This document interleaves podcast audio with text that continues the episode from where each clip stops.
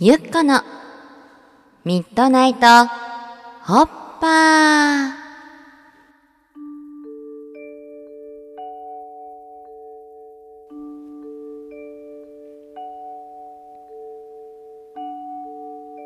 皆さんこんばんは。ラジオパーソナリティのゆっここときさらぎゆうこです。ゆっここの前ソファーに座ってハーブティーを飲んでたんだ。ポットいっぱいのハーブティーをカップに継ぎ足し継ぎ足しハーブティーを存分に楽しんでた。そして継ぎ足しも5杯目に差し掛かるかなって時にゆっこ気づいたの。自分が今尿意を催してるな。ってでもまだその催しはごく小規模なものだった。だからゆっこは催しをスルーして5杯目を楽しんだんだ。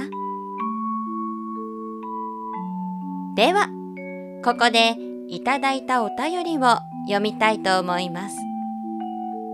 ラジオネーム毎日会長。ゆっこねこんばんは。いつもゆっこねの声を聞いているとすんと気持ちが落ち着きこれから眠るんだと体と心が準備するのがわかります。いつも快眠をありがとうございます。最近私は中国語を習い始め少しずつですが中国語の発音や言葉を覚えていっているのですが他国の言葉を知るたびに日本語って表現のバリエーションが多く他の国の人が知るにはても難しい言語なんだろうなと感じます。そしてとても誇らしく感じます。私が好きな言葉は死ぬこと以外かすり傷ですがゆっこ姉の好きな言葉はありますか？ぜひお聞かせください。毎日会長さん。体と心の準備が始まったことがわかるなんて毎日会長さんは体や心ととっても仲良しなんだね。そんな会長さんの快眠に貢献できてるなんてこちらこそありがとうだよ。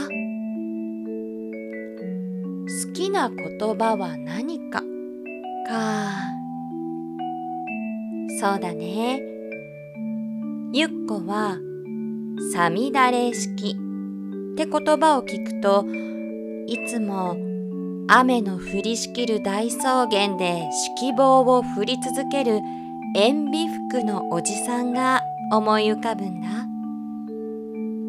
なーにもない大草原に向かって一心不乱に指揮棒を振り続けるおじさん。おじさんのつむった目からは雨とも涙ともつかない水が流れ落ちてる。もしかしたらおじさん本人にも式のやめ時がわからないのかもしれない。